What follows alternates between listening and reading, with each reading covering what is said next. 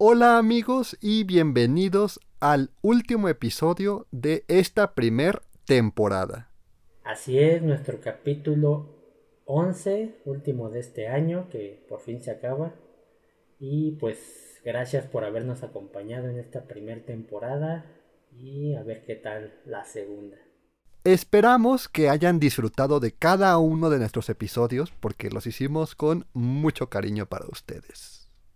Así es, la verdad es que eh, hubo bastante buena respuesta, pero sí esperamos que lleguemos un poquito más lejos el siguiente año y gracias por habernos acompañado.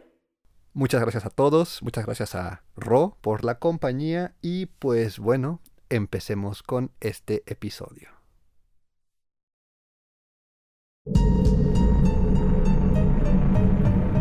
Antes del amanecer, la noche es más oscura.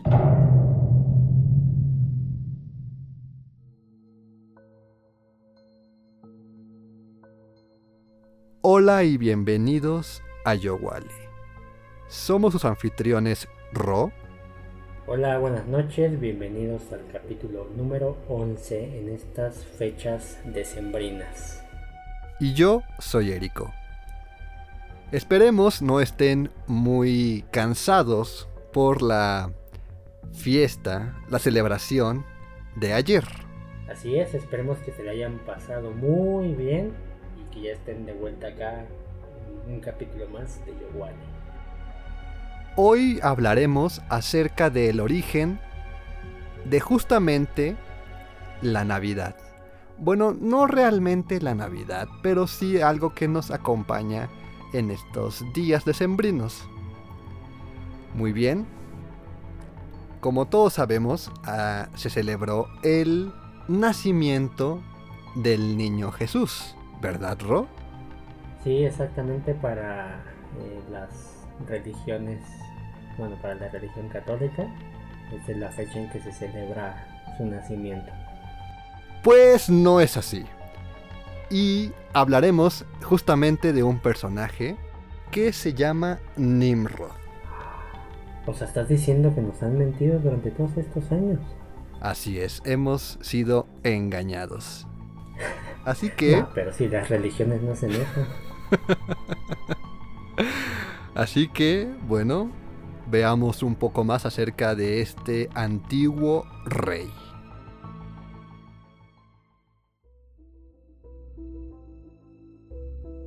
Nimrod es un personaje histórico que también es mencionado en la Biblia y pues él sería el bisnieto de Noé.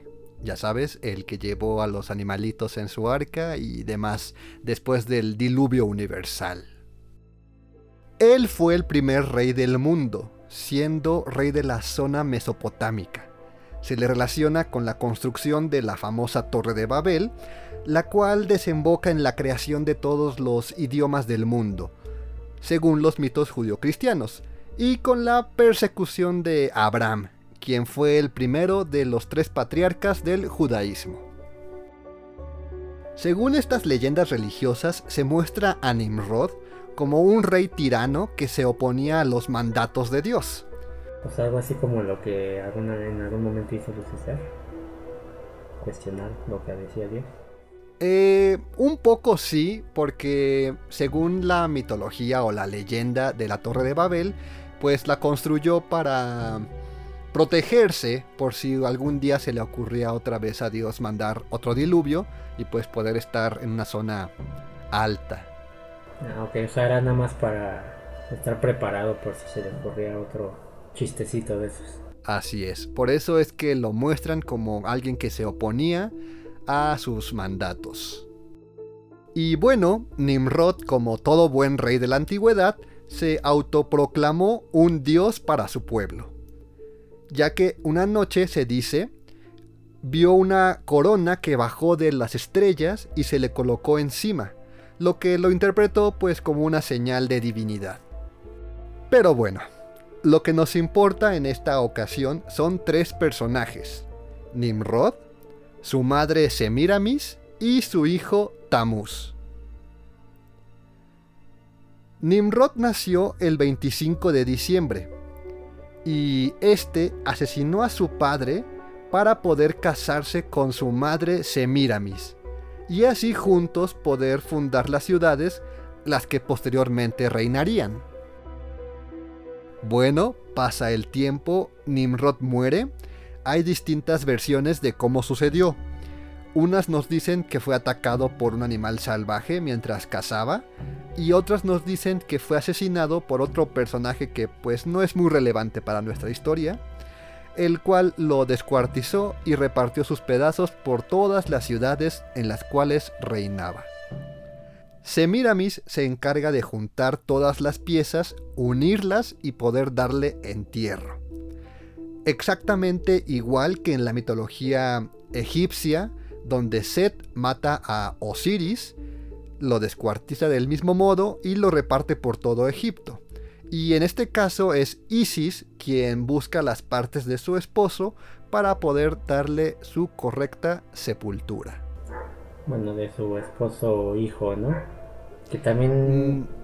es este la forma más eh, clara por si alguien de sus seguidores creía que sí era un dios, pues ahí se les acabó, ¿no? Porque pues murió. Bueno, en este caso Isis y Osiris eran hermanos.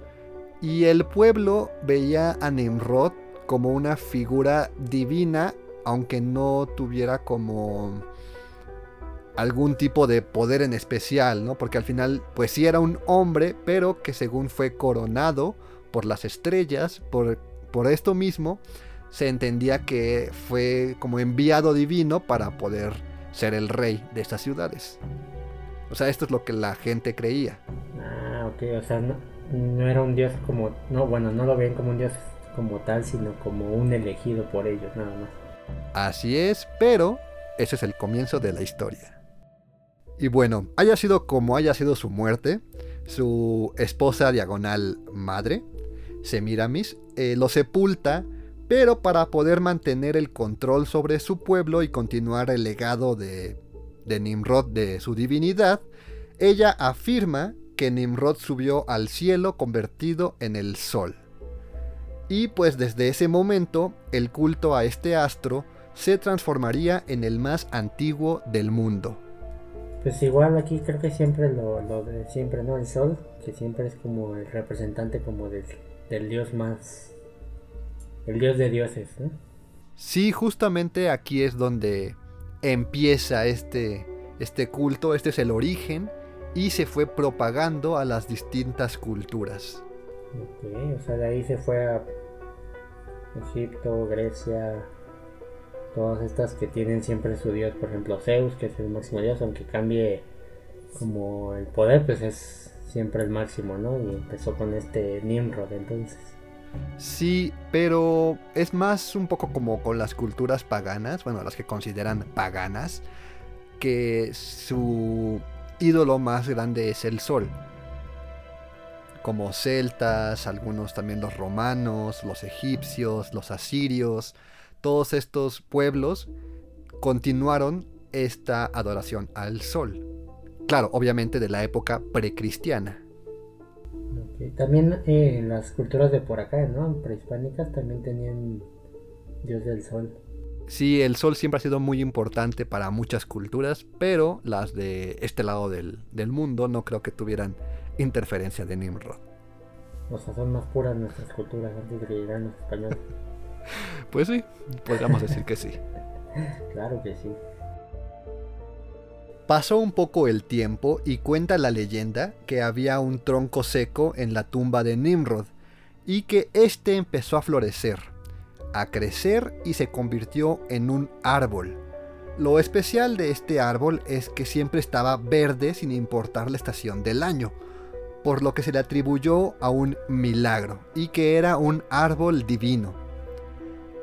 Semiramis comenzó a propagar que su hijo diagonal esposo había reencarnado en este, en este árbol, en esta planta. Así que cada día de su natalicio visitaba su tumba con muchos regalos y adornos, colocándolos en el árbol y vistiéndolo de la forma que lo haría un rey. Aquí empezaron creo que dos cosas también, ¿no? Que es eh, muchos de los alabanzas a dioses en la antigüedad siempre tiene que ver con, que les ayuda a la gente en sus sembradíos, ¿no? Que es lo que aquí empezó esta historia de la esposa madre diciendo que fue porque ahí estaba enterrado Nimrod y dijo, ay, de repente creció esta flor. Y el ofrecerle, bueno, aquí eran regalos y adornos, pero pues al final es un, están ofreciendo un, este, una ofrenda, ¿no? Así es, era, de hecho el árbol era un pino, por eso es que siempre estaba verde todo el año. Entonces llegaban con regalos, los cuales los ponían abajo del pino y lo adornaban con telas y diferentes joyas a modo de lo a como lo haría un rey si estuviera pues vivo. Oh, mira, ya se está, nos estamos acercando a lo que se vivió el día de ayer. Y bueno, esta práctica empezó a extenderse por toda Babel y toda la tierra de Sinar, que posteriormente será conocida como Babilonia, ya que pues el pueblo que adoraba a Nimrod empezó a propagar la tradición de adornar estos árboles en honor a su antiguo rey. Y así comenzó a existir el árbol del natalicio de Nimrod. En estas regiones se celebraba el solsticio de invierno para celebrar que los días volvían a ser más largos, por lo que Semiramis aprovechó la cercanía de esta fiesta con el nacimiento de Nimrod para poder unificar las festividades y así celebrar al antiguo rey. Pues también creo que aquí la que está teniendo más importancia es esta. Ah, se me su, nombre, Samari. Semiramis. Se, Semiramis. Porque ella fue la que se encargó de crear el mito, ¿no? O sea, a lo mejor Nimrod no hizo gran cosa, pero todo lo, lo que se generó a, a partir de él fue por todo lo que estaba haciendo ella. Sí, ella mantuvo la ideología de que Nimrod era un ser divino para poder ella seguir con ese estatus igual de al ser su esposa y su madre a la vez, pues de que también ella tenía un origen divino y poder mantenerse ella como reina de estos este de estas ciudades. Pues a las religiones cristianas católicas no les gusta mucho eso, ¿eh? Pues lo hubieran considerado bruja y lo hubieran quemado o algo. De hecho, sí, en el, en el folclore judío, y no recuerdo si un poco también el cristiano, se considera a Semiramis una.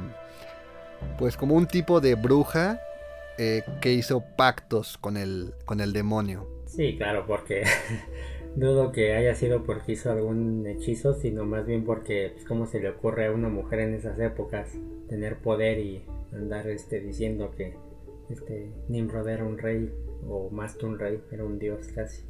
Sí, pero lo curioso es que sus contemporáneos, pues sí, la adoraban y creían más bien mucho en su, en su familia, que era de origen divino. Sí, pues también, por más que dijera, yo creo que también obviamente la gente le creía a ella, ¿no? Por eso es que se generó esta, esta leyenda de, de. Si no, pues sería cualquier persona que hubiera dicho, ah, sí, la loca del pueblo, ¿no?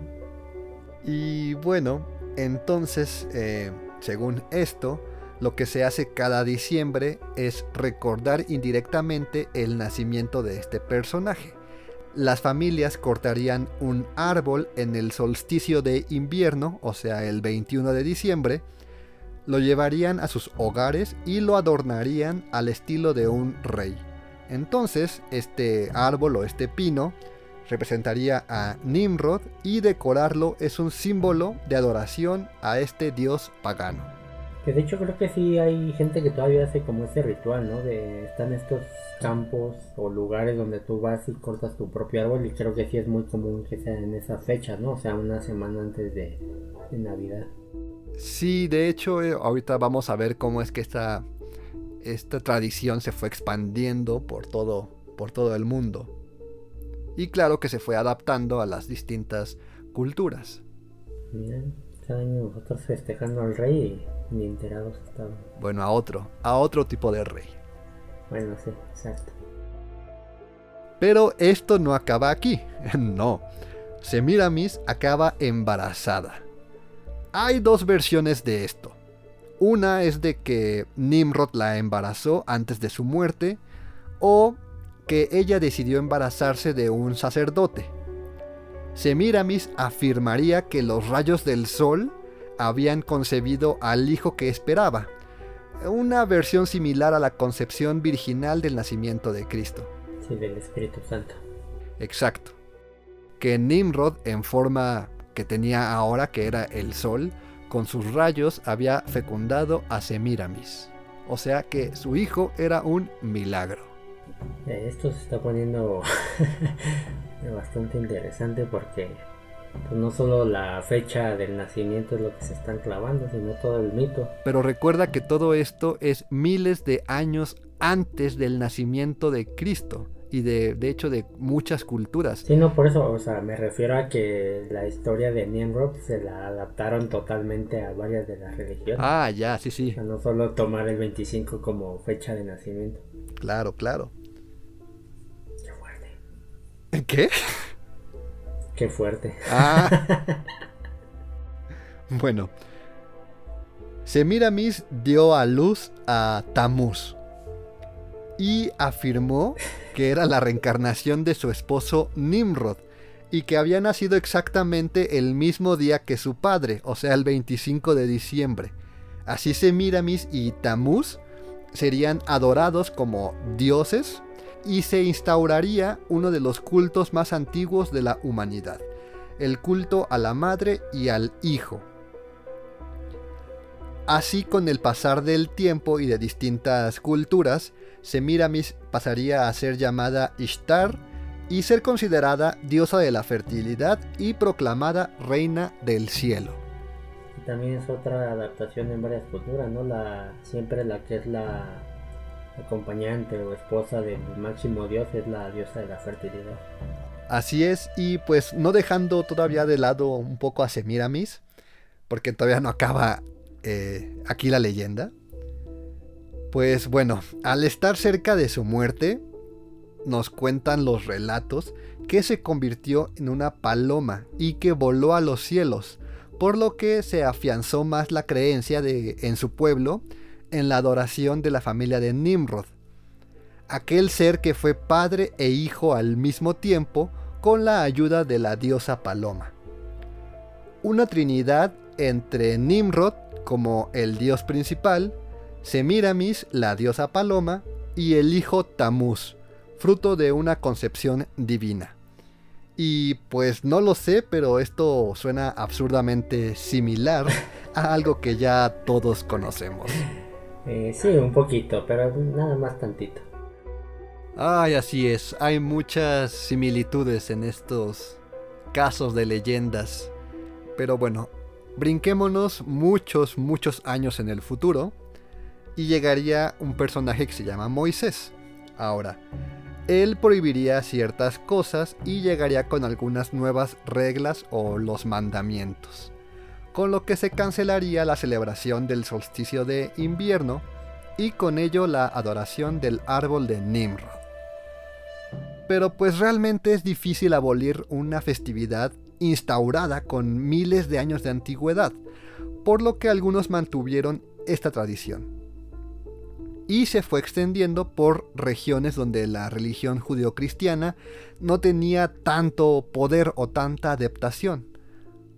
Por ejemplo, se dice que los romanos le cambiarían el nombre a Nimrod por el de Saturno y se celebrarían en diciembre las Saturnales o la Saturnalia, concluyendo el día 25 de diciembre, festejando al Sol Invicto una creencia donde un nuevo sol nacía cada año. Y también en las religiones nórdicas donde se mantuvo la celebración al sol y pues elegir un árbol especial para sus festividades cada solsticio, o sea el 21, para concluir con el año nuevo más o menos. Oye, justamente esta parte de los árboles eh, eran como comunes en la región o, o nada más fue como el que escogió para esta Semiramis para decir que fue el árbol que creció en la tumba de Nimrod. Pues el pino es un árbol perenne. Esto significa de que siempre está verde todo el año. Entonces, probablemente, bueno, no tenemos una forma de verificar si realmente creció un árbol en su tumba o simplemente ella vio este pino y aprovechó la oportunidad de decir de que como nunca dejaba de estar verde o nunca perdía sus hojas, pues de que era una, un símbolo de divinidad por parte de Nimrod. Y bueno, gracias al imperio romano, en especial al emperador Constantino, quien se convirtió al cristianismo, pues empezó a propagarse más la creencia de el nacimiento de Cristo y sus milagros, ¿no? Como ya todos los conocemos. Ahora, no había una fecha exacta para poder celebrar pues al Hijo de Dios en este caso, ¿no? A, a su máxima deidad. Muchos consideraban que había nacido el mismo día que su muerte, otros habían mencionado de que, bueno, sacaban una, una cuenta, ¿no? De que si Jesús había muerto en marzo, nueve meses adelante sería diciembre, por lo que coincidiría con una de las festividades más grandes para los romanos, en este caso la Saturnalia y la celebración al sol. Así fue como se empezó a adaptar y a mezclar estas fiestas solamente cambiando la dirección de a quién iban dirigidas. En este caso empezaban a celebrar el nacimiento de Jesús en vez de el nacimiento de un nuevo sol. Que pues al final suena, o sea, si retomamos lo que dijimos de que el dios sol y el máximo dios y el dios de dioses, pues sí fue una adaptación o una transición digamos sencilla, ¿no? De cómo, y aparte pues en beneficio de ellos quitar una festividad pagana y imponer la suya con su máximo dios. Así es, esto es lo interesante, ¿no? O sea, que no hubo como tanto tanto problema en simplemente cambiar un nombre por otro, ¿sabes? Sí, porque pues creo que también por eso se adoptó gran parte de la historia, o sea, no nada más el hecho de festejar el 25, sino todo lo que ya vimos que tienen en similitud, pues fue, insisto, fue fácil adaptar este, esta leyenda a la de ellos, ¿no? Y pues siendo que se volvió la religión predominante, pues fue más simple, yo creo. Y así con el tiempo, el nombre de aquel rey que desafió a Dios con su torre y que gobernó entre los hombres como pues un ser divino, quedaría sepultado, pero no olvidado, al menos no de forma pues indirecta.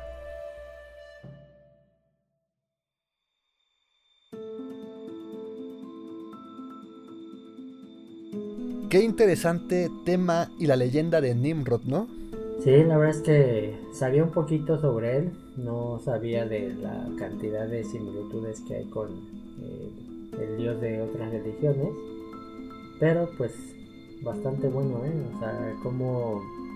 Pues creo que es este, algo que durante la historia de la humanidad siempre se ha dado, el, imponer eh, ciertas creencias de ciertos sectores y pues aquí se adaptaron toda la historia completa. Sí, se fue creando este mito que se propagó y luego simplemente se fue adaptando a las distintas, a las distintas zonas, las distintas regiones. Y pues indirectamente, pues sí, eh, nunca se dejó de adorar ¿no? a, este, a este rey primordial. Sí, pues como es cada quien adapta, creo que es lo, lo bueno de las costumbres y de las tradiciones, ¿no? Pues cada quien, cada cultura, cada región, cada persona, o sea, si lo vas haciendo más chiquito, ¿no? Cada casa, cada familia lo adapta a su, a su gusto, ¿no? Y eso también está bueno, pues hace como más, o ayuda a que se mantengan durante tantos años, ya independientemente de si sabes o no el, el origen, pues vas adaptando a lo tuyo y se sigue manteniendo. Sí, en este caso lo que más me impresionó es el esta trinidad, ¿no? De la diosa paloma del cielo, el, el, rey que es su padre y su hijo al mismo tiempo, ¿no? O sea, cómo es que sí se mantuvo, o cómo, o bueno, si realmente se adaptó, pues es un claro ejemplo, ¿no? Pero si, si no fue adaptación y simplemente fue como, mm, ¿cómo decirlo? como, como una creencia espontánea, pues qué curioso, ¿no? La coincidencia de que todas estas culturas pues acababan creyendo en lo mismo. Pues sí, es lo que ya en algún capítulo platicamos, que o puede convencerte o puede desacreditarlo por completo, ¿no? Porque o es una gran coincidencia o eh, es tan real que por eso es que en todos lados es la misma idea. ¿Y tú pones el árbol de Nimrod en tu casa, Ro? Sí, sí, sí, yo sí pongo mi arbolillo, de hecho me gusta bastante, aunque igual como decía, pues yo lo adapto a, a mi gusto, ya el mío es más este más oscuro que otra cosa, pero pero ahí está. Pero ahí está adorando a este antiguo rey sin que tú lo supieras. Exactamente. Y bueno amigos, si ustedes cuentan con su arbolito en su casa, pueden contarnos a quién está dirigido. ¿A dónde, Ro? Así es, nos pueden escribir y mandarnos sus fotos a nuestras redes sociales. Nos encuentran como Yowali Oficial y-O-U-A-L-I oficial. Estamos en Twitter, en Facebook y en Instagram. Ahí nos pueden contactar. O también nos pueden escribir directamente a cualquiera de nosotros. ¿A ti cómo te encuentran, Érico? A mí pueden encontrarme en Twitter como arroba erico-bajo. Esto es arroba E-R-I-C-K-H-O-bajo. Así es, mándenos sus fotos de su arbolito de Nimrod cómo lo adornan y cómo lo celebran. Y a ti, ¿dónde pueden encontrarte? A mí igual me encuentran en Facebook, Twitter e Instagram. Estoy como Rob1509, RW1509 en cualquiera de las tres redes. Y sí, compártanos cómo, cómo celebraron el día de ayer y cómo van a estar festejando este año nuevo. Y pues este fue nuestro último capítulo de este año, de esta temporada. Gracias por habernos acompañado, esperamos que lo hayan disfrutado y nos vemos el siguiente año. Así es, nos vemos la siguiente temporada. No se olviden de escribirnos a través del hashtag YoWally. Por ahí pueden mandarnos algunas ideas de algo que quisieran que habláramos aquí en el podcast, así como cualquier comentario que nos quieran dar. Estaremos muy pronto de regreso no se olviden que subimos un episodio nuevo cada sábado. Que estén muy bien, cuídense, que Nimrod los bendiga a todos y bye.